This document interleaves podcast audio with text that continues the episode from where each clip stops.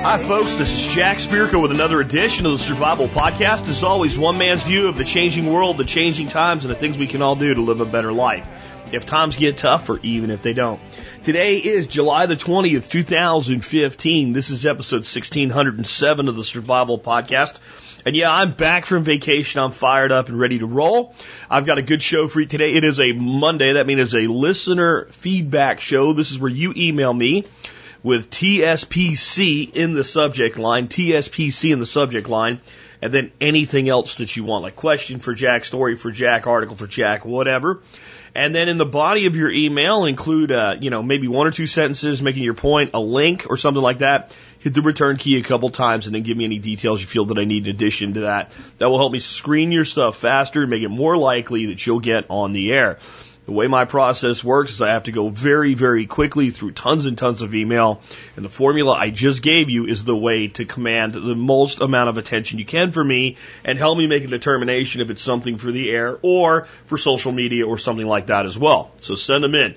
I want to say something to you guys uh, about the last week and a half while I was gone. My email volume of actual email for stuff like this and other things went way, way, way, way down. A heartfelt thank you. Seriously. I needed a true vacation. Hadn't had one in well over a year. Not a working vacation, not meetups, not conferences, a vacation. I had one. It was fantastic. And I can tell you that by the last couple days, Dorothy and I were ready to come home. That's how you know a vacation's not a job. When you're like, okay, I've had enough vacation. Now I'm ready to get back to work. You guys honoring my request to only send me what was critical during that time was a big part of making my vacation a true vacation. Again, thank you. And I'm back. That means send it all. Bring it on. All the stuff you've been holding on to or holding back on, send it to me. Follow that formula. You're more likely to get a good screening by me if you do. Uh, next up, before we go ahead and uh, get into your questions and all, let's go ahead and take care of our sponsors. They do a lot to help take care of you by helping to make sure the show is here for you Monday through Friday, five days a week. Sponsor of the day number one today, knifekits.com. Knife Kits is a really great company. They've been with us a long time when we vetted them for the sponsorship program. We checked all the blade forums and things like that. And they turned out to be a really great company with just a stellar reputation in the industry. And knifekits.com makes it easy for you to learn the skill of knife crafting. It really does for you and maybe for you and your kids to learn that skill together. You can get basic kits that aren't much more complicated than doing, let's say, a, a model car that you would buy when you were a kid and glue together. Uh, you pick out some handle material, some bolsters and things like that. If you're not sure what you're doing, they have books and DVDs. They also have great stuff uh, where you can make things out of Kydex and learn that skill as well. America was a, a country that at one time had a hard line skill set. Uh, people could do things in their own home without calling a guy uh, to fix the, you know, whatever it was that wasn't working in your home. Today, it seems like we've lost a lot of those skills. And one way to regain them is to start taking up small hobbies like this and learn these basic skills like fit and finishing, sharpening knives, etc. And hey, if you're a master bladesmith, they have some of the coolest exotic materials you can get your hands on. Check them out today at knifekits.com. Remember, they also do support the MSB or Member Support Brigade with a great discount for you. You can find out about that in the benefits section of your MSB. Next up today, sponsor of the day number two, Safe Castle Royal, the original survival podcast sponsor. Before there were any sponsors, there was Vic Rontalis saying to me, Hey Jack, we love what you're doing. We want to be part of it and we want to know how we can sponsor your podcast. Problem was I was in like episode 20 and there were like, I don't know, 70 ish people listening to the show. And I just didn't feel right taking anybody's money in return for exposing them to just 70 people in an audience who may or may have not continued to listen. But what I said was, hey, Vic, let me tell you what, just, just stick with us. And when we're ready, I will give you the first opportunity to become a sponsor of the show. It was quite a while later. It was February of the next year that we launched the MSB and we launched the sponsorship program along with the member support brigade. And at that time, Vic stepped up as a sponsor and a discount partner. Vic has now been with the Survival Podcast as a sponsor and supporter for seven years. Uh, that's why I call them the original survival podcast sponsor because they were first and they've been loyal as anything could ever be. Seven years in the podcasting world. Are you kidding me? If you check out Safe Castle, you'll find all the things you need for your prepping. Uh, from long-term storage foods to the stuff to make your own long-term storage foods, from the practical to the tactical, and everything in between. If you check out their sister site, you can link over from safecastle.com. You'll find they make some of the best hardened shelters there are. And I don't know if you've paid attention, but there's these things called tornadoes that come around once in a while. So a shelter isn't just a bunker in the ground to hide away from the Illuminati. There are practical everyday reasons to have hardened shelters. You can find all of that and more with the original survival podcast sponsor, Safe Castle Royal. Remember, they also do a discount membership program. It's $49 and you get big discounts on just about everything they sell for the rest of your life. But they are such awesome sponsors. They give that away to all members of My Support Brigade, effectively paying for your first year of the MSB right there. Check them out today. Again, safecastle.com. Next up, let's take a look at the year that was the episode. We are up to episode 1607. 1607. And uh, I've got three for you from the awesome Alex Shrugged today over at tspwiki.com. tspwiki.com is the survival, self-sufficiency, and liberty wiki. Everything you would want to know about all of those things and more. And history from the awesome Alex Shrugged in the history segment. 1607 today, I have the story of John Smith, Pocahontas, and a gullible public. I would suggest you read that one for yourself because, well, the more things change, the more they stay the same. Gullible public, cough, cough, sneeze, sneeze, sniff, sniff. You got it, right?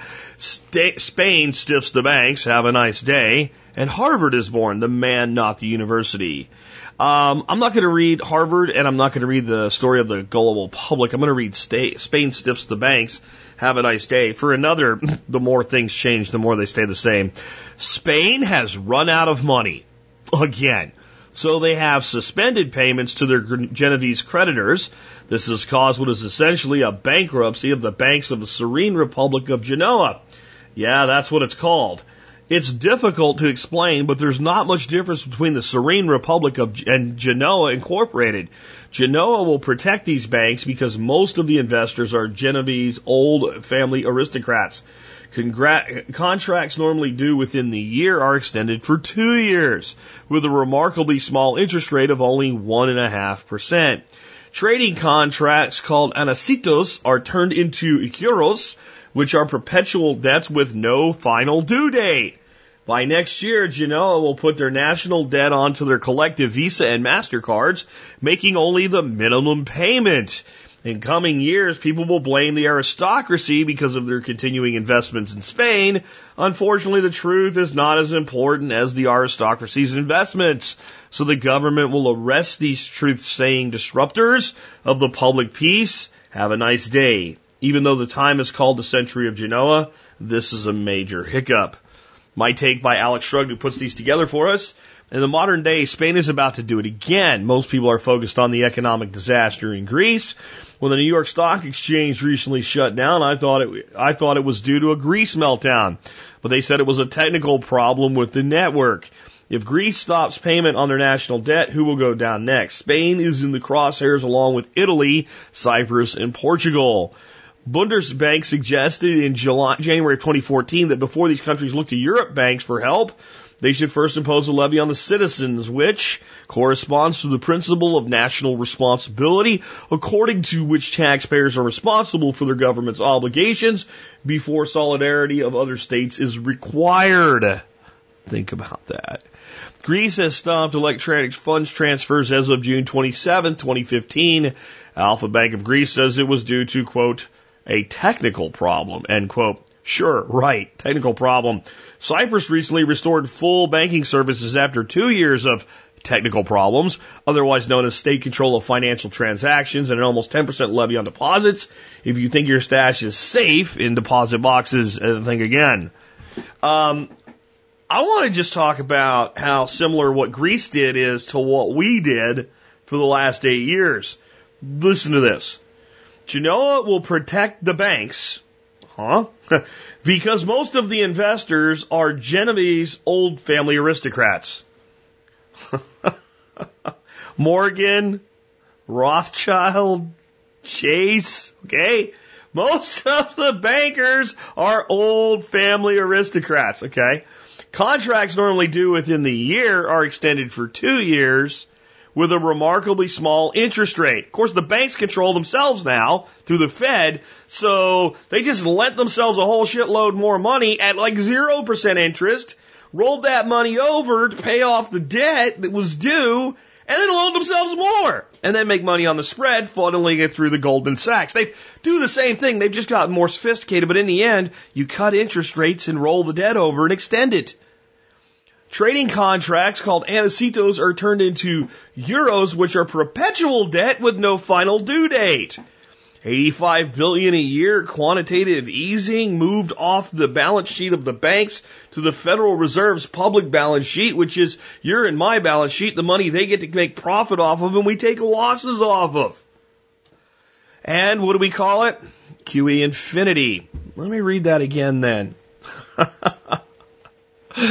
oh my. Trading contracts called anacetos are turned into juros, which are perpetual debts with no final due date. No final due date on the debts. So the Fed took the bad debt, moved it over to their balance sheet, said we'll still collect on it, but if we don't collect on it on time, it doesn't really matter. You just perpetually owe us. Guys, this is 1607. If you think the bankers have changed anything in the playbook to be more sophisticated, you're wrong. They've just got more control so that they can use their playbook more freely.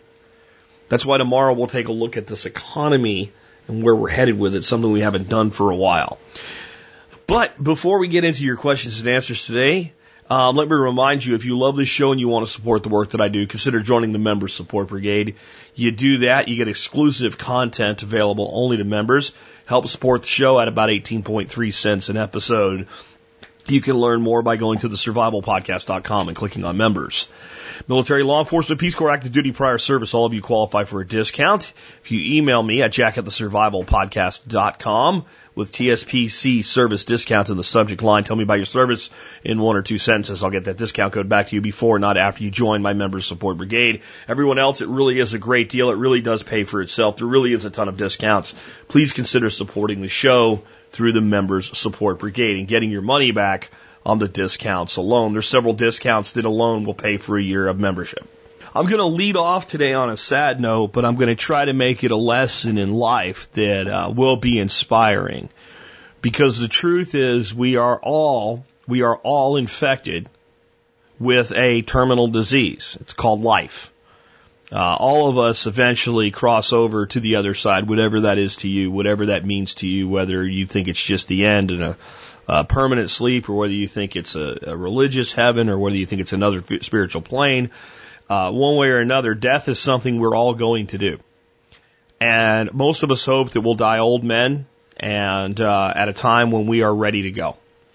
Unfortunately, in life, things like that don't always happen. I received an email while I was on vacation, and um, this is from Aaron, and uh, it says, Howdy, Jack. Normally I send you emails just to irritate you, kidding mostly. But I wanted you to know that Scout died in a one car wreck yesterday. He went off the road into a culvert. Sorry to deliver bad news, man. Um, Scout, for those of you that don't know, uh, was also known as Michael Adam. I'm going to read his bio off of uh, BattleRoadUSA.com, which is one of his websites that he ran with some other gentlemen. Michael Adam was born and raised in Texas. Michael grew up hunting and fishing, shooting and tracking and trapping. He joined the United States Army on his 17th birthday. And before the year was out, he was leading his own five man forward observer scout team in the jungles of Panama. During his two year deployment to Panama, he served as a scout forward observer and instructor at the JOTC, Jungle Operations Training Center. Michael served three of his six years in a long range reconnaissance patrol unit and his team's senior scout and then the team leader. Michael spent 44 years shooting and hunting, competition, self-defense situations. He taught rifle marksmanship for the last nine years as a master rifle instructor for the Appleseed Project. He then founded Battle Road USA along with uh, business partner Mark Martinez and now teaches handgun, shotgun, and carbine courses as well as self-reliance and prepping under the banner of Battle Road in Central Texas. Michael hosts a weekly radio show, the Rifleman Radio Show, dedicated to rifle marksmanship, firearms instruction, prepping, and self-reliance. American history and the things that each and every one of us must do every day to ensure we are safeguarding the freedoms and liberties we enjoy by virtue of living in this nation. An independent rancher, when he's not shooting, instructing, or learning how to be a father to his five daughters, he manages a cow and calf operation for Adam Ranches and creates art, and that makes him happy. Um, Michael was a guy that always seemed to not be where I was, but be where I was. I never got to meet Michael face to face. Several times there were uh, expos that he was supposed to be at that I was going to be at, and uh, when I would go to the Appleseed booth, oh, he couldn't come. And there were a couple times when I didn't go to them where he was there and hoping to meet me. Um, Panama is another place that we uh, were separated by time over a decade and a half, I believe, if I do my math right, um, including uh, spending time at JOTC, uh, where I spent time as a student, not as an instructor. But it's a it's a hell of a place. I'll leave it at that. So we uh, we seem to walk in the same path, but separated by time, and never got to meet face to face. But Michael and I go way back. When I started Survival Podcast, Michael was the guy that, that liked what we were doing and took us to Appleseed and said, you know what, guys, we need to start sharing this uh, with other members of the Appleseed movement, which is a huge movement, something everybody should get to a shoot uh, and, and, and experience what Appleseed's all about sooner or later.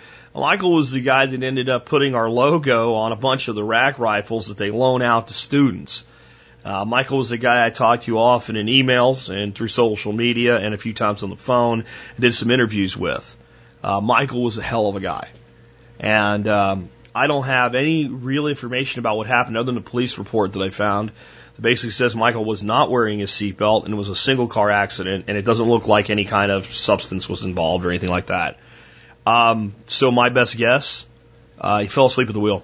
And that's just a guess, and I don't want to, you know, uh, say anything negative or whatever. It's just something I know that's happened to several people that I know. Fortunately, none of those people ended up dead from it. But Michael also, apparently, according to the police report, wasn't wearing his seatbelt. Um, this is, you know, a guy that served as a United States Army Ranger. Um, that tells you something that it's the, the things that you don't think can hurt you that can hurt you. You make your 50s. Um, he he taught well over a hundred Appleseed events. This is a guy who left behind a hell of a legacy and a car wreck.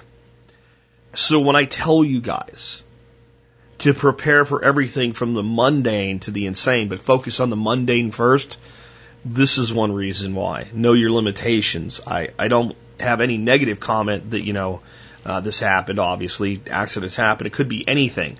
Could have been a failure of his brake system. Who knows? But, um, you know, mo- the most likely thing, Occam's razor kind of springs to mind is you're not wearing your seatbelt for whatever reason, you're tired, you fall asleep at the wheel, you run off the road, and it costs you your life. And it can happen to anybody, including those who are the best among us. Michael was one of the best among us. It's amazing to me to feel such a loss for someone who I never actually shook hands with, never met face to face. But I feel a true, profound loss that Michael Adams is not with us anymore. But I promise to try to make this inspirational to a degree. So I'm going to do my best with Michael's words, not mine, and I'll come back with some thoughts. This is Michael Adam at a training event explaining the rifleman's bubble. I'm going to let you listen to it. This is the guy that's not with us anymore, but hours and hours of him speaking is with us through his radio show, the Rifleman Radio Show, and other things that he's done. And thousands of his students and student students are out there today teaching others. So it's a life well lived very well. Uh, I'll miss Michael, um, but we'll always have his words. Here's some of those words, and I'll come back with how they apply to a hell of a lot more than hitting your target. Rifleman's bubble. It's like uh, I'm sure some of you guys remember the old uh, Get Smart program. Remember when he got down, he got in the telephone booth, he went underground, he's as he's walking slowly toward uh, the headquarters, the doors are shutting behind him. You're going to use that same type of thing here. When you get down, when he, when he tells you your preparation period has begun, you go to your preparation to your uh, site and you begin putting the uh, walls up around you. And by that I mean that you're beginning to concentrate solely on you, what you're getting ready to do, your rifle, and the target. You're shutting out all the rest uh, of the input, all the rest of the things that uh, are occurring during the day, all the rest of the things that are happening right then and there. You're starting to exclude them so that whenever the command to begin the uh, course of fire comes, the only thing in your universe is you, your rifle, and the target. That's all. And there are no thoughts between you and what you're getting ready to do. I'm talking about thoughts of earlier stuff. That means that nothing, you don't allow anything to be on your mind. Your sole focus is you, your rifle, and the target. I don't care how many times you shot this particular course or target before. I don't care if you just got through shooting and your last round impacted the dirt three feet in front of you. It doesn't mean anything. That's meaningless. From this point on, the only thing that matters to you, the only thing that should be occupying your universe, is the next shot, the shot that's about to occur. That's the only thing that matters to you. The millions of rounds or or anything that's happened to you the rest of your life, nothing. Nothing else matters except the next shot. If you're on the line and uh, you're hot, you're sweaty, you're tired, you you're hungry, you need to go to the bathroom, none of that matters. It's all meaningless because the only thing that matters to you is the shot you're about to take. That's the only thing that matters in your universe. If you're getting ready, to, if you're in the course of fire and uh, sweat runs into your eye, it's meaningless. If you're getting ready to uh, take the shot and a piece of hot brass from the person next to you uh, flies onto you and it sticks to your damp neck and it begins sizzling and, and smoke begins coming up and the people around you are screaming in, in terror and horror at the at the horror of it. To you, it's meaningless. It means nothing. Because in your universe, the only thing that matters is the shot you're about to take. That's all that matters to you. The shot you're about to take. So when you're in the rifleman's bubble, everything else is blocked out. Now you can hear any of our voices if we give you any kind of a safety command, you can hear that. But everything else is blocked out. And you begin doing that, you begin sharpening your focus the minute you get into your prep period. You go into your prep, you start shutting those doors behind you, you start locking yourself down. You start thinking about what you're getting ready to do. You start rehearsing the shot. You go over in your head the six steps. You go over in your head the uh, 4B. Focus my mind on keeping the front sight on the target. Front sight on the target. And closing those doors and shifting everything down to where it's just you, your rifle, and the target, and the shot you're about to take. That's all that matters to you. Anybody have questions? All right, Chuck. Shooters, your preparation period begins now.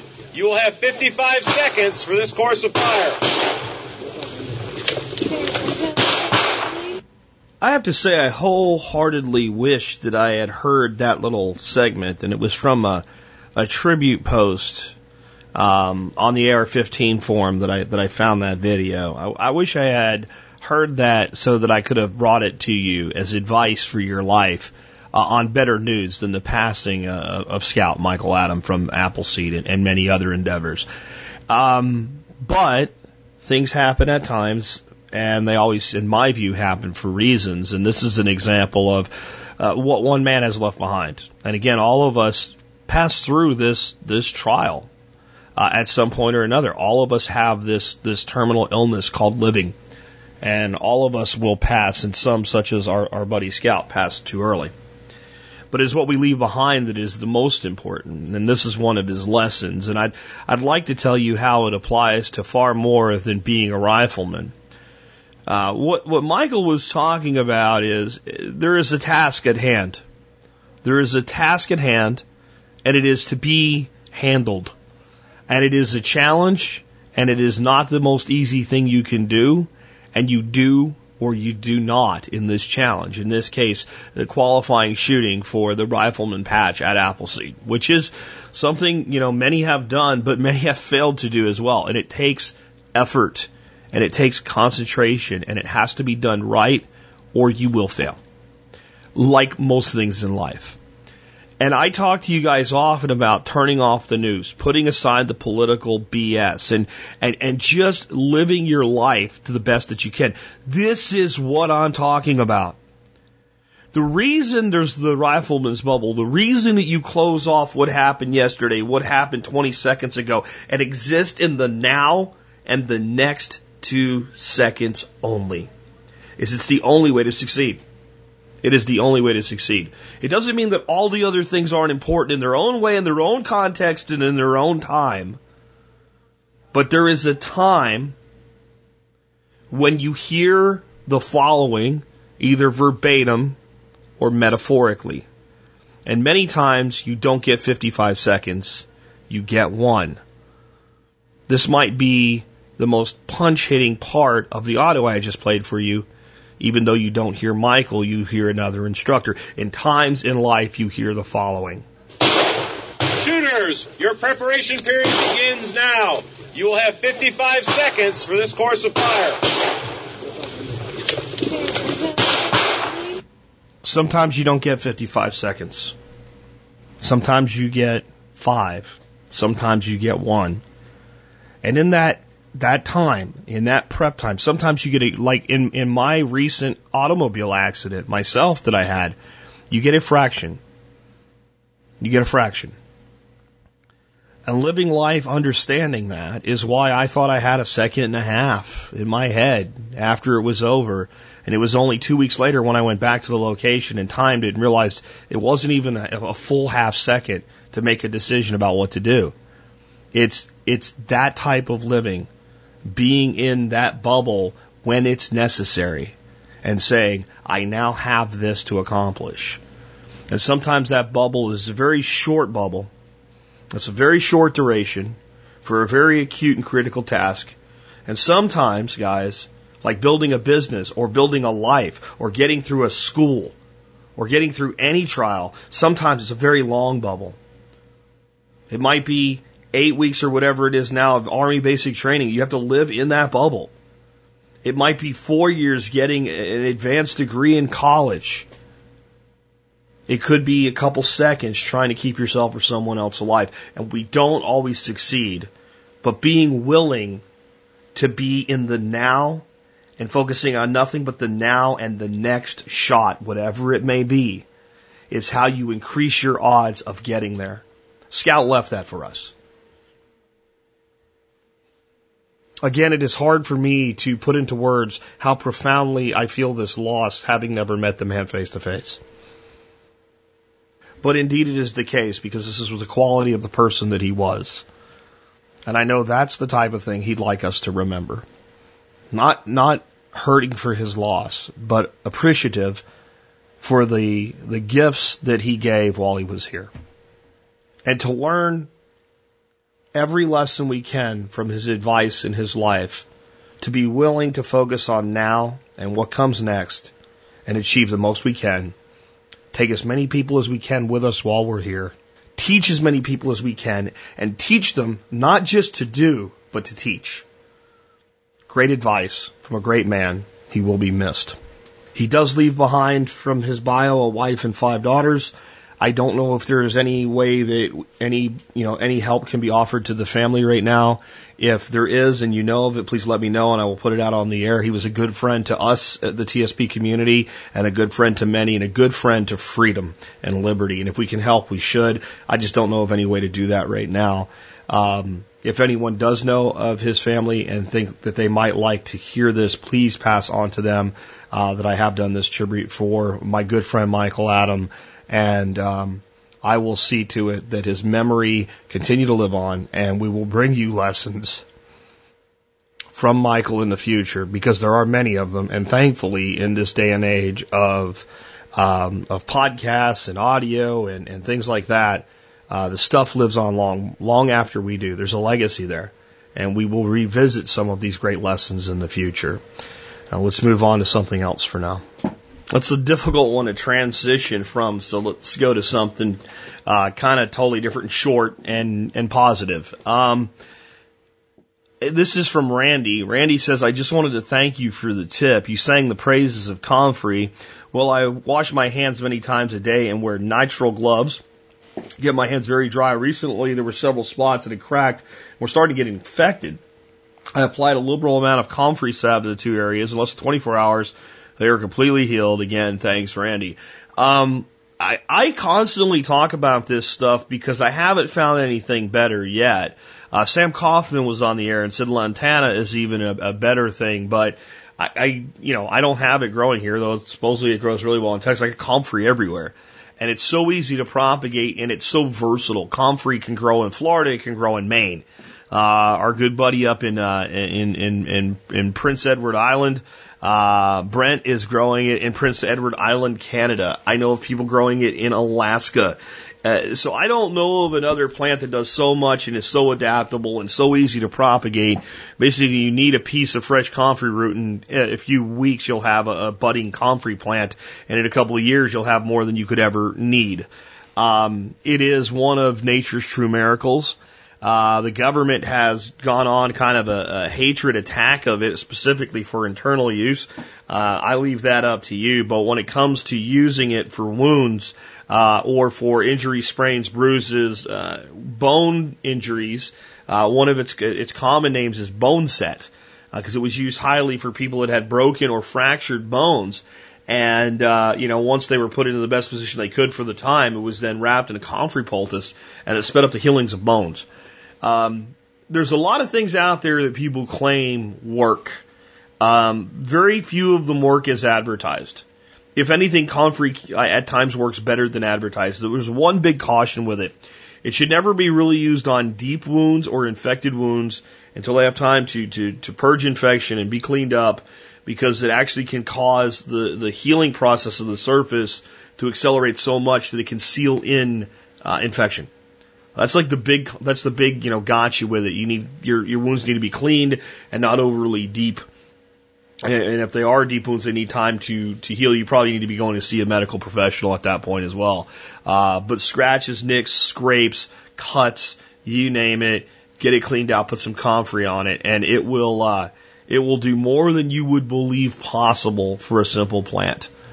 Uh, so again, Randy, thanks for sharing that with us. I love hearing from you guys about using comfrey uh, because the more I think people hear other people say, "Yeah, I used it, it worked," the more they're willing to try it. And I, I, I believe it's one of those things that if you try it once, you'll you'll realize that it belongs as part of your life preps.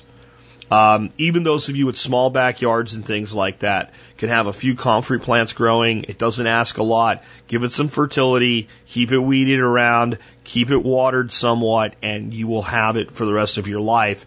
Learn how to use it and make it part of your life, and it will it will pay you back so much for caring for it.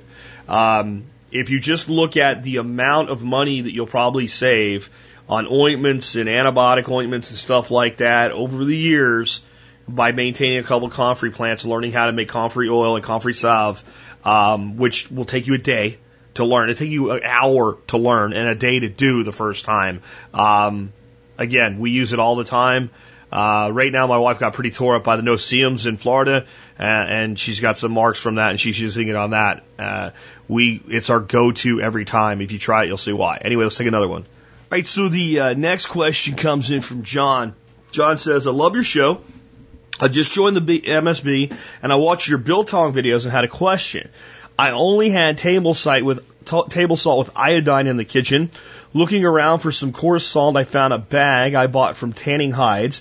Upon reading the label, came up with this: Morton White Crystal Coarse Rock Salt for recharging water softeners, 50 pound bag. The label says it's 98% pure sodium chloride. I'm trying to find other ways of needing to possibly make biltong. So here's my question. Do you think this would be okay to use? I tasted it and it tastes like salt.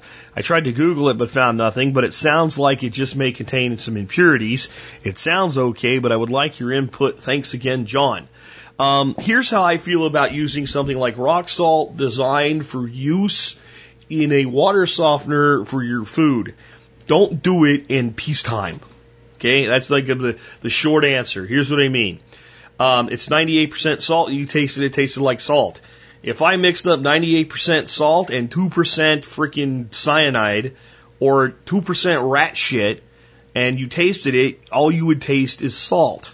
We've all oversalted food, way less than 98% of the food, hopefully. It could taste nothing but salt. The fact that you tasted it and tasted like salt does not mean that it's just salt and it's safe for use. However, if there is a cheap bulk rock salt that's not a food level product that is usable for food with relative safety, It is probably the salt for a water softener. Why, you ask?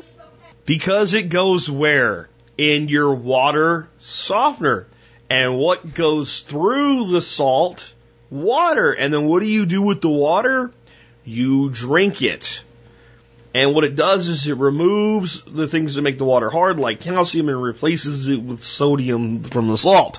So you are, in fact, consuming small amounts of that salt if you have a water softener in your home.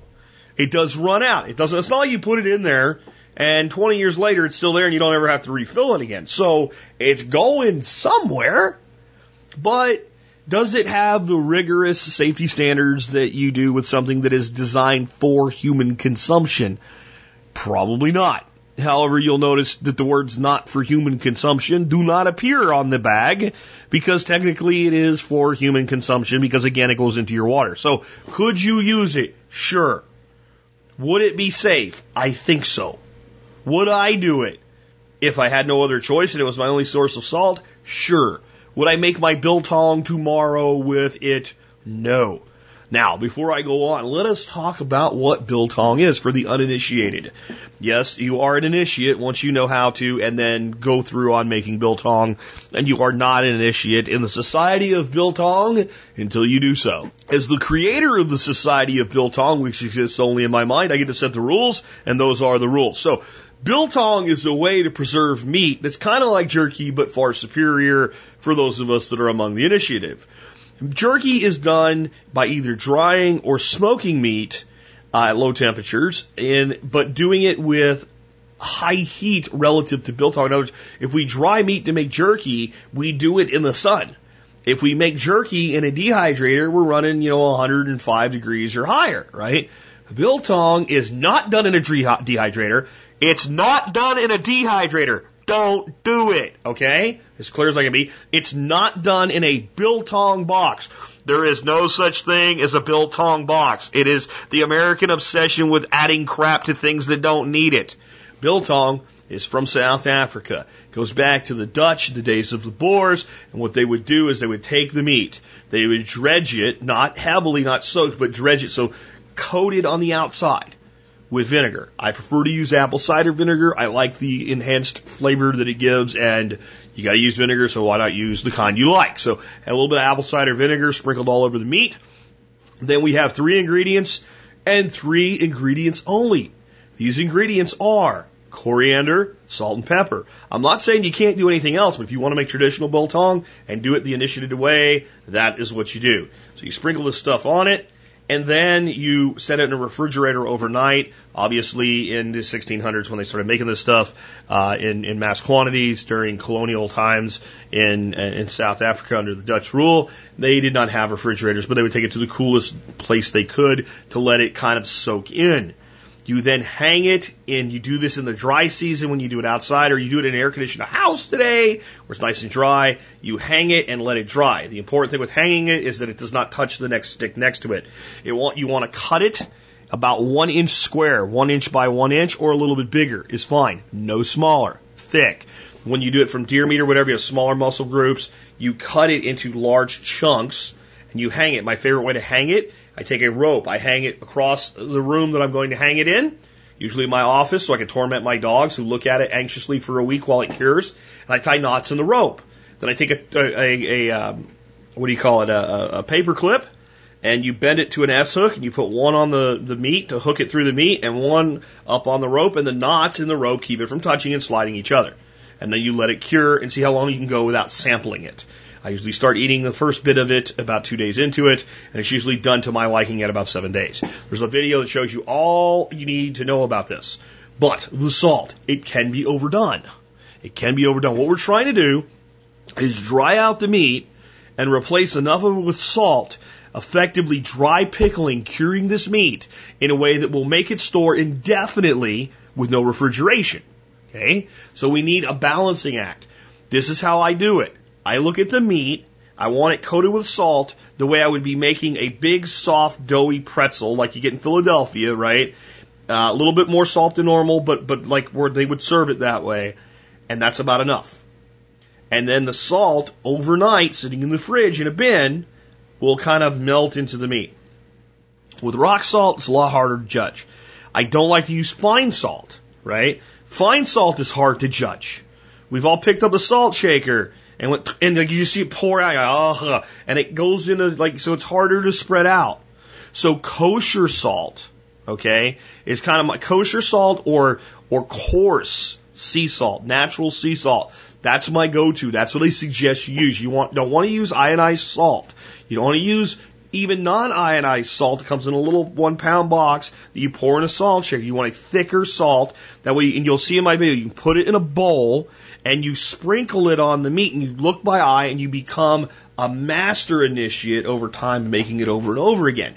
You can make it with any red meat. There's other meats I've seen it done with, but it's best really, and it was designed for red meat. So your red meated game and your beef and your lamb and stuff like that. I do not advise you to do it with pork. I really don't.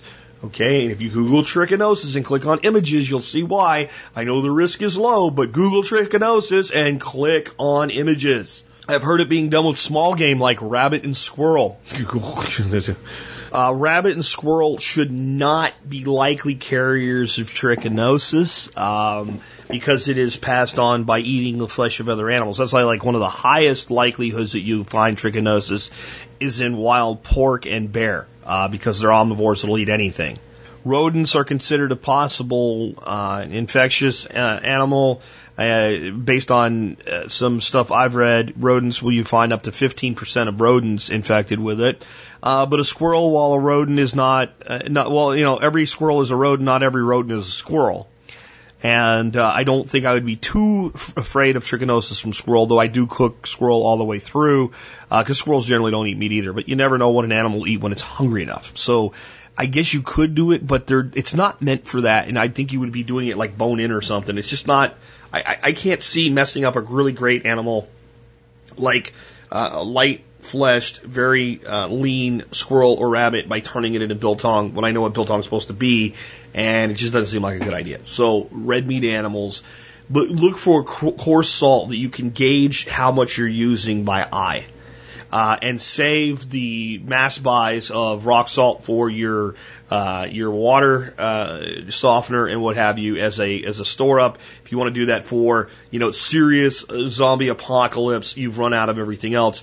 Salt's so cheap. Salt and vinegar are two things that most preppers do not stock enough of. Salt, vinegar, and oils. Um, relatively inexpensive. And even, you know, I cook with coconut oil. I cook with palm oil. I cook with really high end olive oil. I, I don't do a lot of cooking with most vegetable oils, but you know we always keep some because it does work and it is useful in a lot of ways for cooking uh, as a source of fat, as a fuel, right? So and it's cheap. So it's something you can you can lay up, put in a dark, cool place, and it lasts a long damn time. The best oil outside of those higher end oils I just mentioned for your cooking is peanut oil. I'm off track, track. I'm sorry, but it really kind of holds itself together better, and it's it's less toxic in a lot of ways than things like canola and what they just call vegetable oil, which is usually rapeseed oil or canola oil and a few other things mixed in. But Biltong, give it a shot. Check out the videos. I'll have links in the show notes too. Um, but I think again, my my favorite salts are your kosher salt. For this is for everything.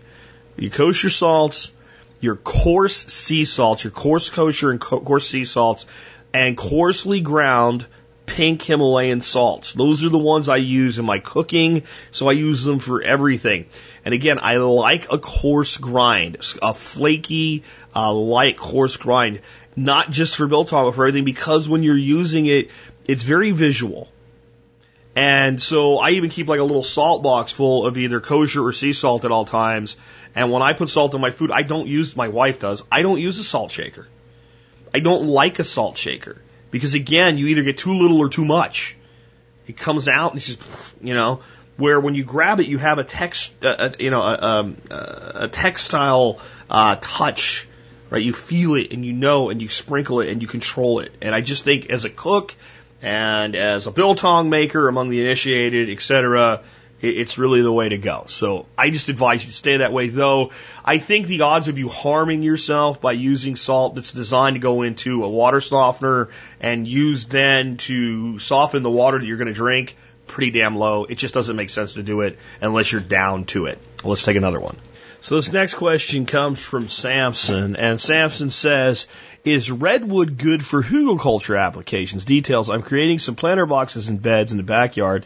I have scraps of redwood from the build and old fence boards, uh, which I've chopped up and inserted under the soil. The idea is to have them function as hugelkultur pills.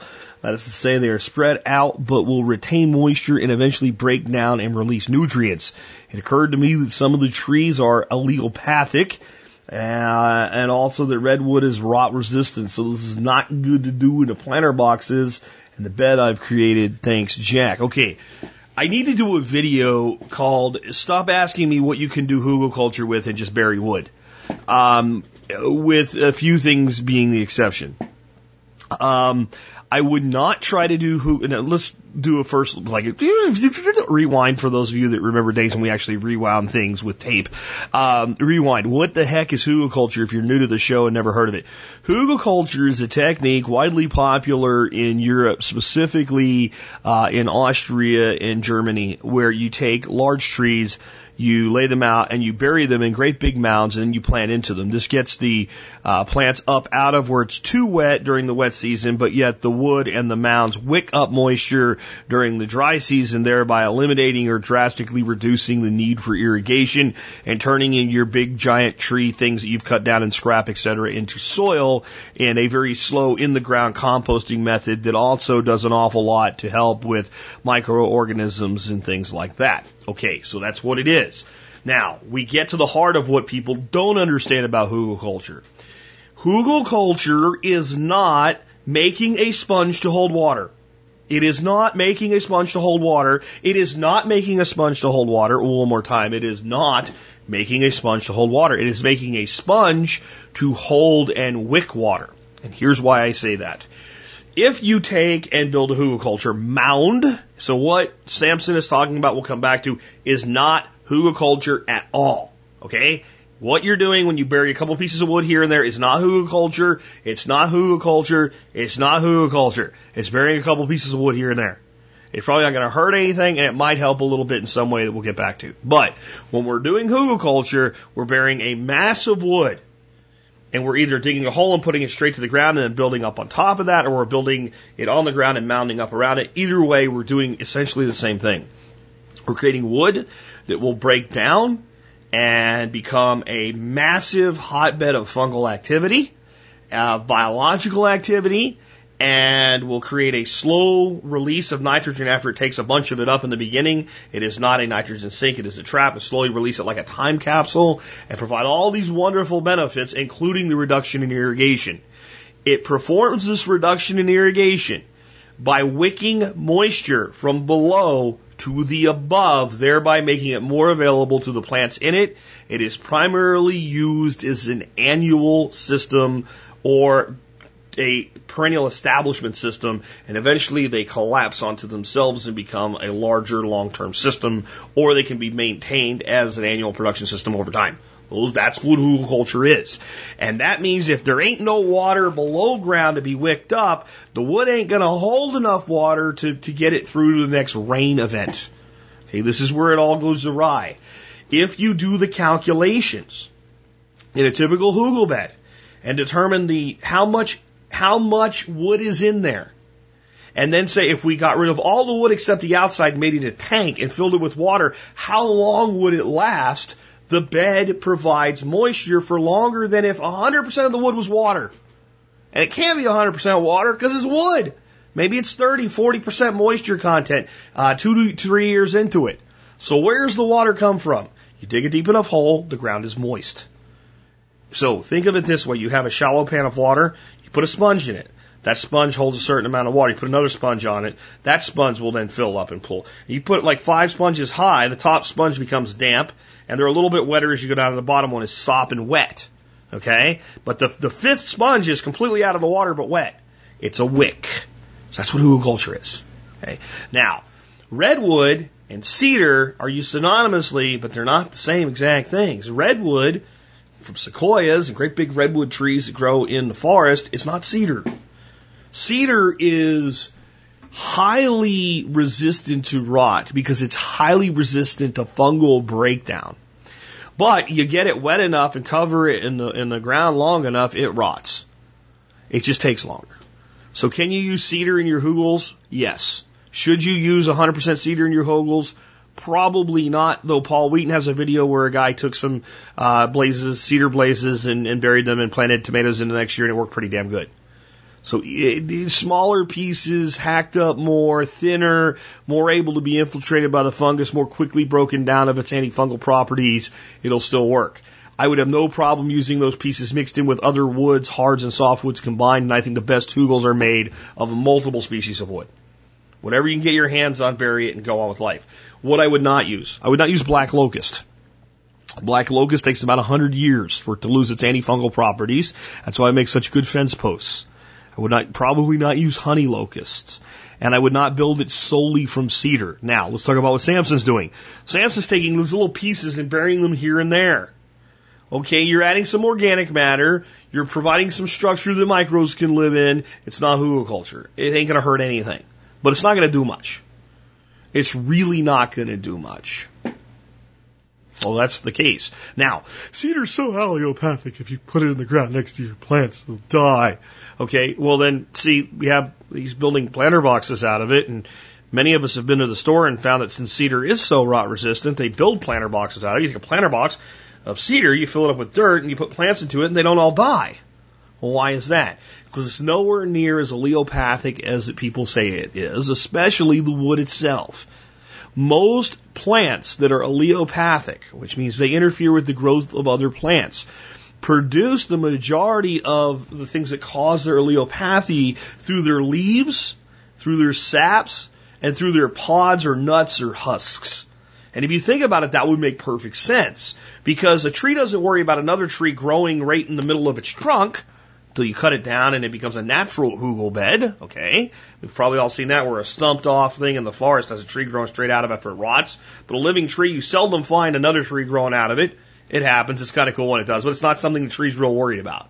What it's worried about is tree other plants around it that can grow faster, outcompeting it for sunlight and taking over. So what part of it does eventually fall to the ground?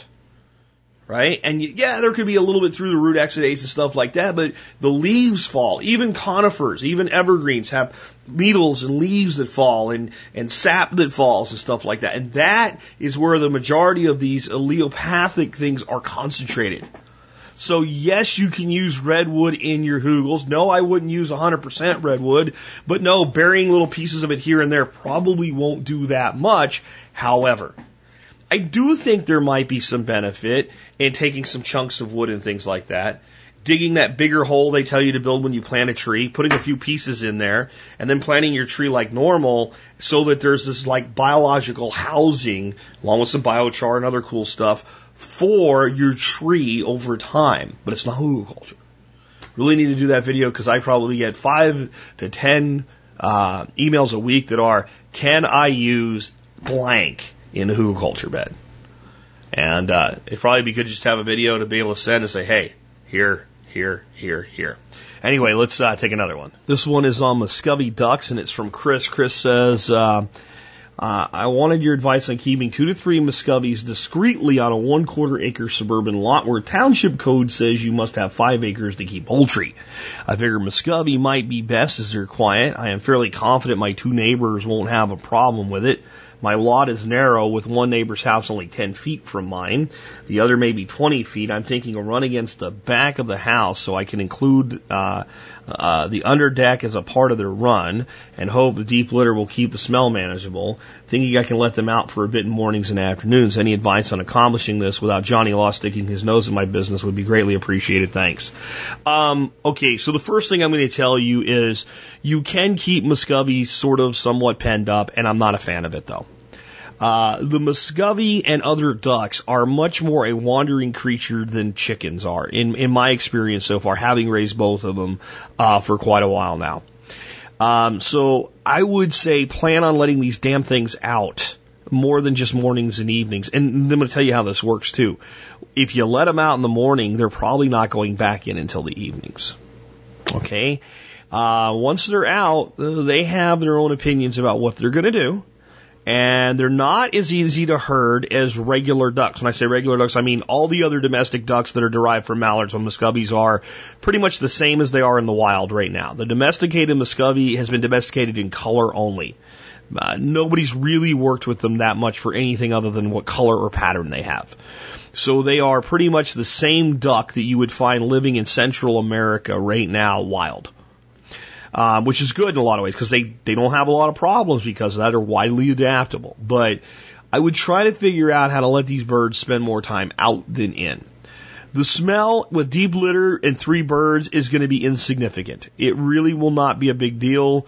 Though, if you see my most recent video with a uh, a hen muscovy that uh, that dropped a deuce to protect her babies, it can be pretty bad when they want it to be. It seems like they almost have the power to increase the stink. Uh, watch that video and you'll see what I mean.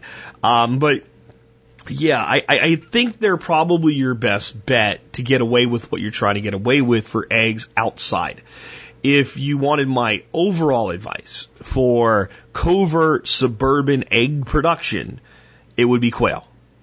Um, you could probably get yourself uh, a dozen quail and get 10 eggs a day, which is equivalent to three eggs, uh, three chicken eggs, which is about equivalent to two and a half Muscovy eggs because Muscovies lay big eggs. So with 12 quail, 14 for good measure, you could produce as much egg as you're going to get from three Muscovies. Okay. Um, the other side of that is the Muscovies will lay eggs and will incubate if you had a drake, which you're probably not going to do in your situation. So that's out of the question. Whereas the quail, you could get a couple roosters, maybe pair up six hens to one rooster and, and, you know, two different cages. And you could also produce meat and eggs and they would probably actually consume less feed than a trio of muscovies, or about the same, somewhere in that range. You could easily develop quail tractors, move them around that great big long deep yard you have, and no one would ever know what the hell's going on. Uh, they're relatively quiet, especially if you tractored your females, uh, but not your roosters. The roosters can make a noise, but it sounds like a bird. It doesn't sound like a rooster. Okay, it sounds like a bird.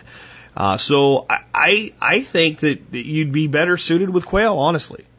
If you're going to do the Muscovies, um, I would tell you that if they're going to be confined most of the time, then I am not comfortable with less than 10 square feet per duck. That is the absolute minimum in their run. They don't really need a house. They need a, a covered area they can shelter in, right? So that can be part of their run, but at least 30 square feet. So you're looking at six foot by five foot. That's not that big, but um, I, am really not comfortable with that. E- even that, that would be the minimum recommendation, um, you know, that you would get from uh, somebody is is 10 square feet per bird. I'd want to look at more like 50. I, I really would. So that's not that big though. You could that I would be okay with if you could figure out how to square away a 10 foot by 15 foot area. And then this is very very important. They're going to need water. They're going to need the water changed every day. They're going to poo up the water. You need to devise a way that that water can be dumped and get out of where they live. It's very, very important. If you're dumping their water into their, their deep litter, it is going to stink. And it's going to make mud and it's going to make a mess. So if you develop a way that you can dump that water or discharge that water with a valve or something, so with three birds, you could go get a 50 gallon plastic stock tank would probably be better than your kiddie pools. And you could very easily drill some holes in it and get some grommets and put maybe two or three valves in it. Each valve going to a pipe, each pipe going to a different part of the yard where you could spread out that fertility just by opening each day.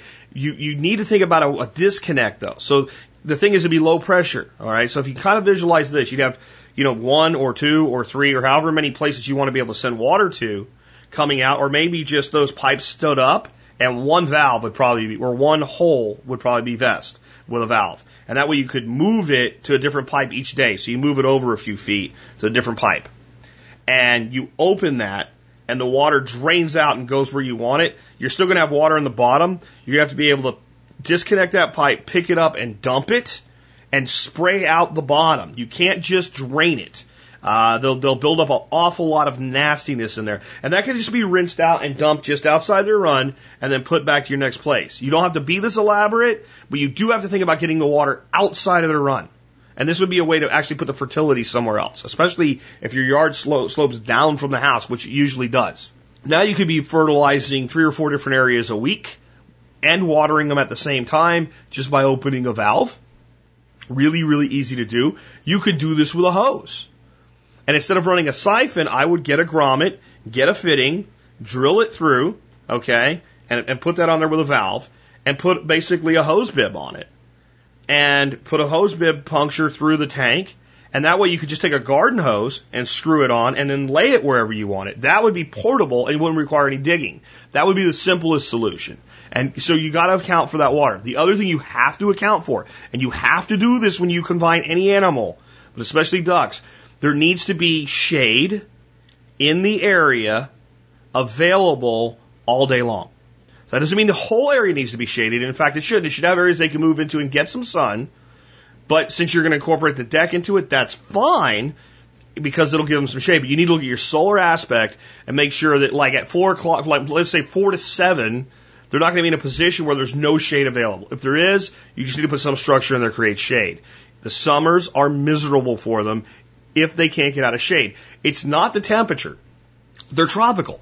They live where, you know, it's 90 to 100 degrees every day. That's native for them. But they don't live in the middle of a field. If you, if, when I go looking for my birds in the middle of the day, they have always shaded up somewhere. And as long as they have shade, especially the muscovies do better with the heat than the females. And I know people live in the north say, well, then get it hot. Well, if it's, if it's 95 degrees and you can't get out into the shade, and your water's now all warmed up in the middle of the day, it's going to be miserable. And you don't want miserable animals. So that's how I would set it up. I would try to get at least a 10 by uh, 10 by 15 foot area for their run, and it doesn't have to be you know exactly that way as long as it adds up to that. It could be L shaped or whatever, but 150 square feet, uh, and then I would be comfortable with confining them for most of the day and letting them out in the evenings.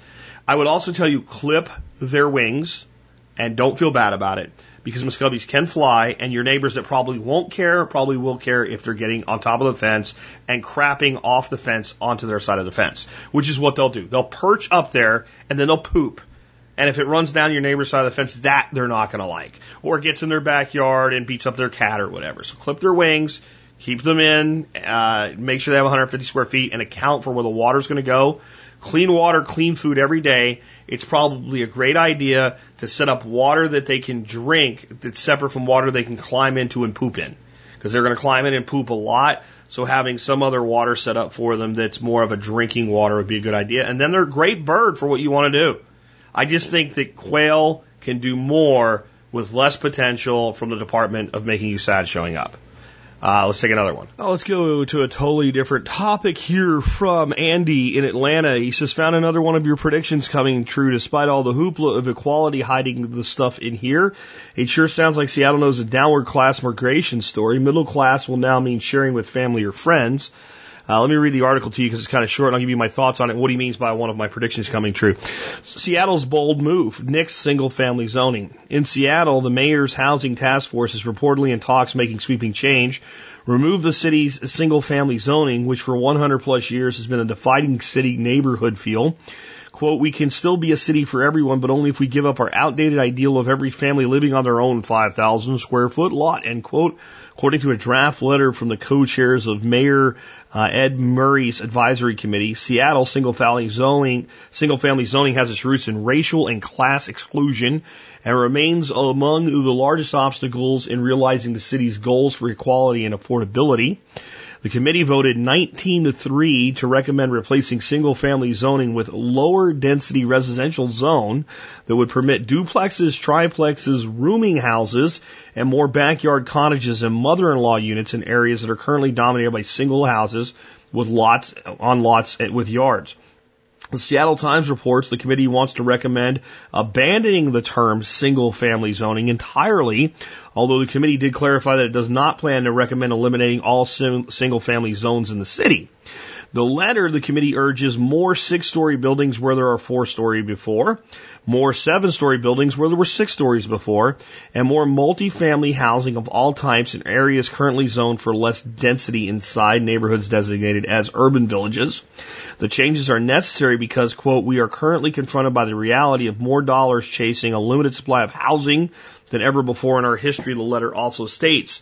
The advisory committee says that its working paper likely will still undergo several changes before its final report issued July 13th. Okay, let's start out with what my prediction is. Number one, that there is going to be a downward class migration, and that doesn't mean falling out of the middle class the way the MSNBC keeps telling you.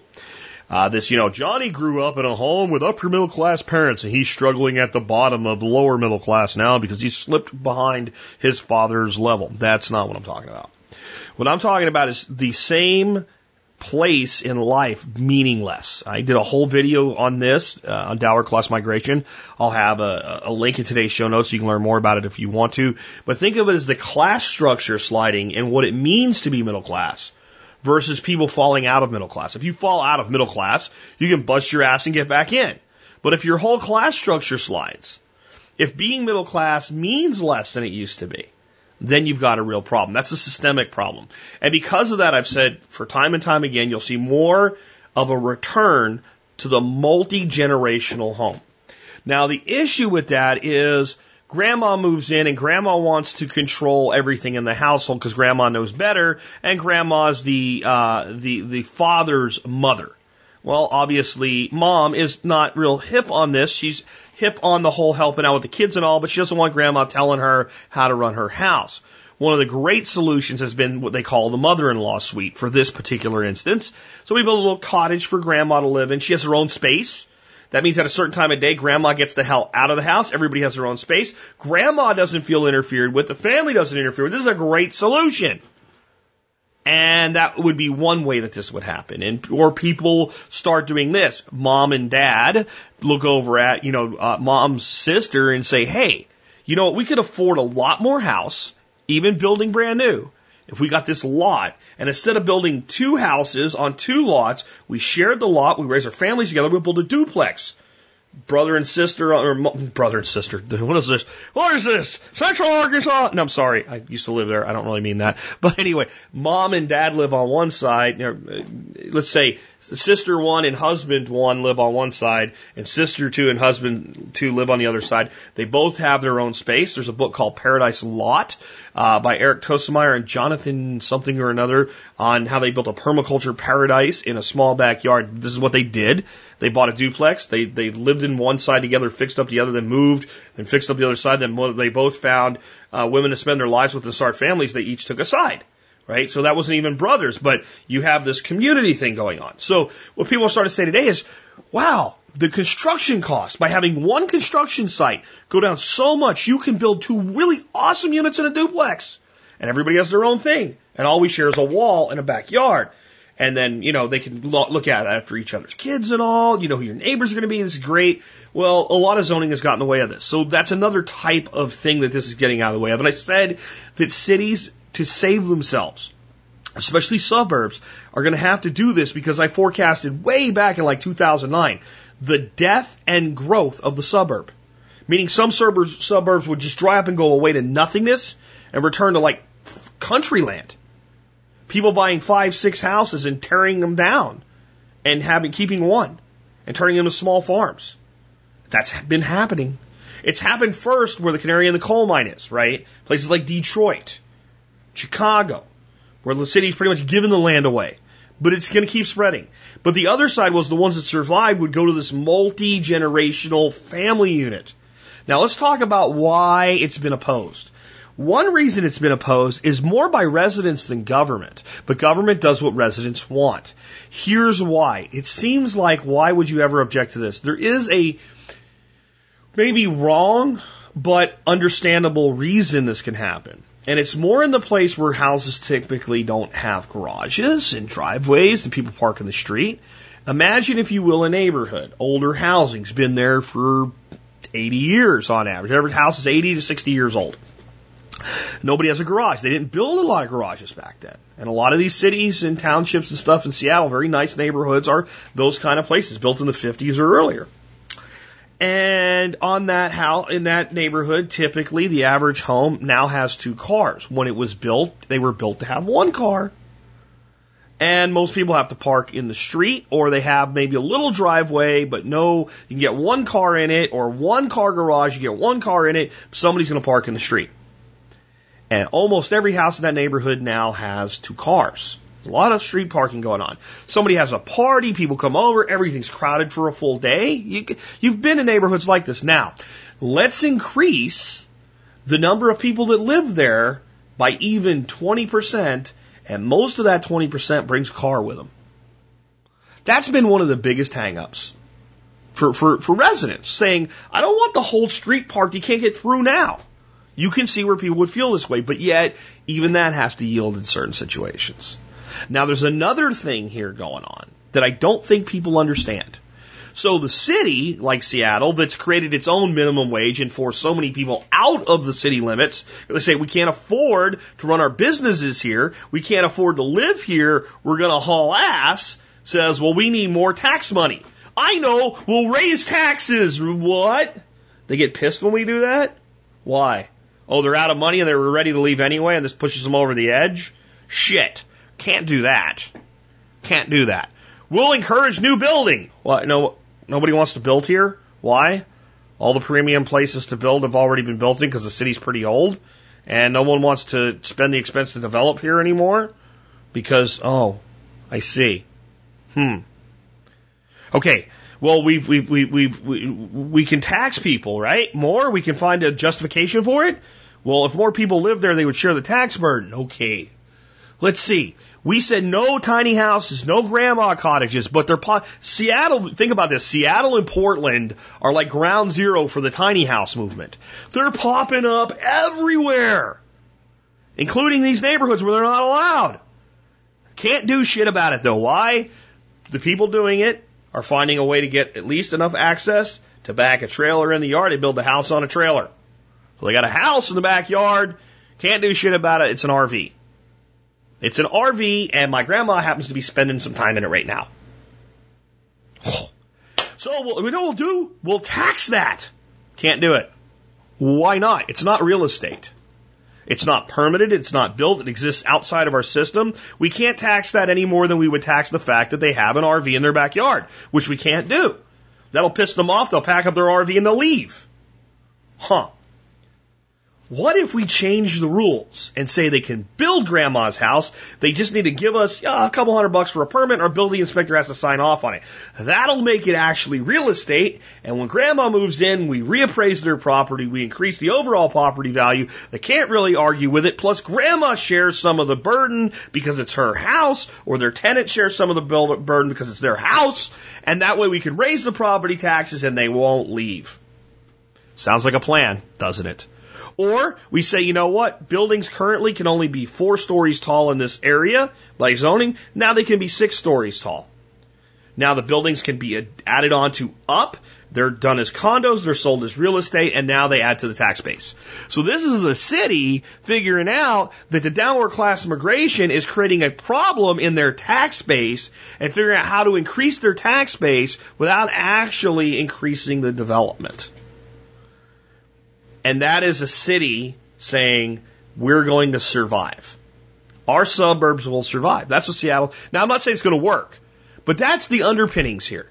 They'll put whatever polish and spin about equality and, you know, whatever on it that they want to. But in the end, what they realize is if we don't make allowances for this, if we don't increase our tax base, we're doomed. We're probably doomed anyway. But what do politicians do? Do they try to make doomsday go away? From a revenue standpoint. No. Doomsday, tax revenue doomsday, in the world of politicians is a game of hot potato. As long as there's some dumbass that you can hand the potato to and not get burned, you'll do it. So as long as we can forestall doomsday So in the politician's mind, if I can forestall doomsday another 10 years, I'll be out of office by then. I'll my cush retirement. My retirement, because all the bureaucrats will be protecting bureaucratic retirement, will be one of the last to go. I won't get blamed for any of it. Besides, I might not need my retirement. Hey, 10 more years of this job, selling out to all the people I'm taking money from, and I'll have money from other sources like God knows what by then. So that's what politicians do. They pass the hot potato. This is another attempt to kick the can past the potato. How do we increase our tax base? How do we stop the bleeding when we know that we're just about out of places to build and even the places left to build are so expensive, the building's happening elsewhere. People are leaving these, these cities. People are leaving these areas and going to areas with greater development like Texas, which is doing the exact opposite. Some of these rural cities and towns in Texas are greedy in the opposite direction. They're making it impossible to build houses under 2,000 square feet. Like these things are changing in the last five years because they want to be able to tax the house higher and they know the movement is in the direction towards them and they're developing these more expensive tax based properties now. So Texas is doing the opposite and I don't think it's a good thing for Texas. I really don't. I'm, I'm, I'm concerned about Texas property values. Um, I think if you're buying in Texas right now, this is a great place to live. It's got a lot going for it, but boy, you better buy smart. You better buy smart and you better do it right. And the unincorporated is the way to go in this state. Once you're unincorporated in this state, all you need them to do is sign off on your septic solution and they never come back ever again. That, that's what you got to do down here. But in places where that's not the case, I see a lot of lots for sale. Minimum building restriction 2,000 to 25. I've seen some 2,400 to 2,500 square feet minimum size of a house. Um, there's always ways around that. You might put in a really big garage. It's part of your square footage. Just saying. Um, I know one guy that kind of did that another way. He wanted to put in a warehouse. And they said, you can't do that. You're not zoned for a warehouse. He said, can I put in a shed? And they said, sure. He says, is there any limit to how big my shed can be? They said, no. He put in a one acre. I'm not shitting you. One acre, poured concrete, metal, quotes around air quotes, shed. Got away with it. Because there's nothing they could say that makes it not a shed. And he does an awful lot of warehousing for his business there. So he didn't have room at his business to warehouse all, they do a lot of reselling of technology equipment. So they only have so much space at their business and a lot of this stuff sits for a pretty good period of time until a, a salesman gets it sold to a new party. So to be able to buy cheap, they got to be able to buy in mass and sort. So he basically put this shed up and just has all the stuff brought there. And uh, since it's all inside, no one can see it. You know, and there's no law that says you can't air condition your shed, so this whole thing's air conditioned. So he has basically a warehouse staff in his shed in his backyard that nobody bothers him about so there's always a way around stuff like this. But yeah, it's my prediction coming true, but it's also a city realizing it has to shore up the loss of its tax base. With that, I think we're going to wrap up today, and I'm going to close the show a little bit differently. Uh, I'm going to uh, kind of harken back to our opening story, which was the loss of uh, Scout Michael Adam. Uh, I think best known online for the uh, the Rifleman Radio Show and his his role in working as a trainer uh, with the Appleseed Project. I'm not going to play any music today. I'm not even going to play his words. I'm just going to play one thing for you, and I want it to carry you through the rest of your week as you're trying to get things accomplished, because this is the way life works. You get a little bit of time to prepare, and then you have to think about nothing but now and the next shot. So let this carry you through your week, and farewell to a great man. Shooters, your preparation period begins now. You will have 55 seconds for this course of fire.